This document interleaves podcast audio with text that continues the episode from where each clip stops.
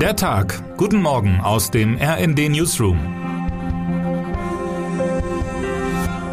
Es ist Sonnabend, der 26. März. Das war keine gute Woche für Wladimir Putin. Der Westen tritt dem aggressiven Kriegsherrn im Kreml mit einer Geschlossenheit entgegen, die niemand für möglich gehalten hätte. Zugleich kommt Russlands Armee in der Ukraine nicht nur nicht voran, sie gerät sogar in Gegenoffensiven. Nach etwas mehr als einem Monat Krieg lautet die Bilanz, noch ist Kiew nicht verloren. Wer hätte das gedacht? Die Erklärung liegt nicht allein im erstaunlichen Wehrwillen der Ukrainer. Hinzu kommt eine offenbar auf allen Ebenen der russischen Armee leise wachsende Unlust, Putins Befehle auszuführen. Die Hälfte aller von den Ukrainern übernommenen russischen Militärfahrzeuge ist nicht etwa im Einsatz beschädigt, sondern kampflos zurückgelassen worden. Man hört von russischen Offizieren, die in letzter Zeit jeden Tag mehr Botschaften von westlichen Psychological Warfare Einheiten empfangen als von ihrer eigenen Führung. Jeder Krieg ist auch ein Kampf um die Herzen. Genau diesen Kampf scheint Putin zu verlieren. Ja, Putin hat Atomwaffen und ja, alles kann noch schrecklich schiefgehen. Doch auch hier kommt es auf Psychologie an. Es ist gut, wenn die NATO jetzt Festigkeit zeigt wie im Kalten Krieg. Das westliche Bündnis ist in der Lage, auf jede nukleare Eskalation Russlands in der Ukraine mit einem für die russischen Truppen vernichtenden Gegenschlag zu antworten.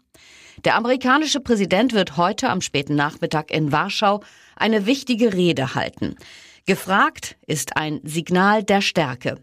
Aus der Ära Kennedy weiß man, sind die Drohungen auf beiden Seiten erstmal klar verstanden worden, kann sich eine angespannte Lage auch wieder beruhigen, sogar auf Jahrzehnte hinaus. Viele Deutsche nehmen Putins Krieg in der Ukraine bislang nur als russischen Überfall auf ein Nachbarland wahr. In einer großen geopolitischen Analyse zeigen wir heute, tatsächlich geht es in der Ukraine um viel mehr, letztlich sogar um nichts Geringeres als die Zukunft der Welt. Können Moskau und Peking gemeinsam die Dominanz des Westens zerstören? Oder gelingt es beiden und der NATO, die neue Allianz zwischen Russland und China wieder zu spalten? Vor dieser Kulisse wünschte man sich ein etwas klareres, selbstbewussteres Auftreten der deutschen Bundesregierung. Doch anders als die anderen NATO-Partner druckst Deutschland immer wieder herum, etwa bei Umfang und Art der Waffenlieferungen an die Ukraine. Nur weil wir schweigsam sind, heißt das nicht, dass nichts passiert, verteidigt sich Verteidigungsministerin Christine Lambrecht SPD in einem Interview mit unserer Berliner Büroleiterin Eva Quadbeck und Hauptstadtkorrespondent Markus Decker. Lambrecht verweist auf Sicherheitsaspekte. Jede Lieferung könne von russischer Seite ausgespäht und zur Zielscheibe werden.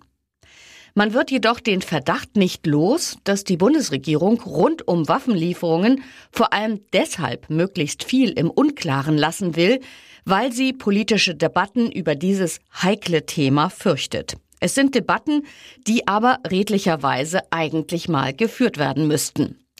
Dass wir aus Sicht Kiews nicht gut wegkommen, lässt im Interview mit meinem Kollegen Sven Christian Schulz der ukrainische Präsidentenberater Alexander Rodnianski anklingen. Die USA und Großbritannien haben viel früher gemerkt, was Russland vorhat und dass sie der Ukraine auch mit Waffen helfen müssen. Damit haben sie den Krieg für Russland teurer und schwieriger gemacht. Deutschland hat das leider verpasst und viel zu lange gezögert. Deshalb haben wir jetzt ein größeres Problem, als wenn Deutschland uns von Anfang an militärisch unterstützt hätte. Hat der Mann recht?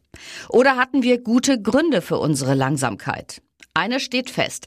Dies sind Zeiten, in denen jedes Handeln, auch jede Unterlassung, eine Gravur in der Geschichte der Völker hinterlässt. Termine des Tages.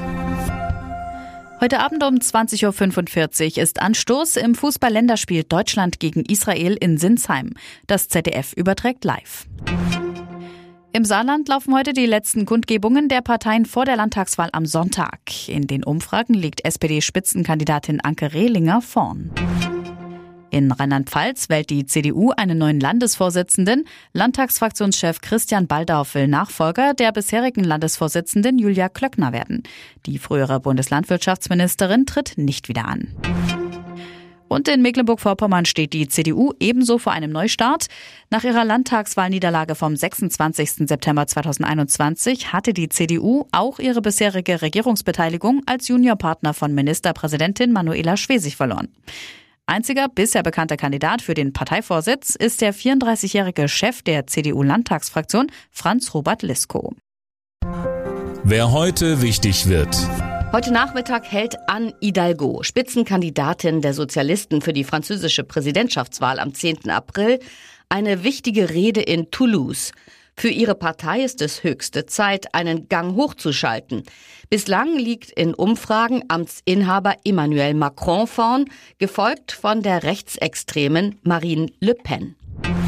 Und jetzt wünschen wir Ihnen einen guten Start in den Tag. Text Matthias Koch am Mikrofon, Gisa Weber und Christiane Hampe. Mit rnd.de, der Webseite des Redaktionsnetzwerks Deutschland, halten wir Sie durchgehend auf dem neuesten Stand. Alle Artikel aus diesem Newsletter finden Sie immer auf rnd.de slash der Tag.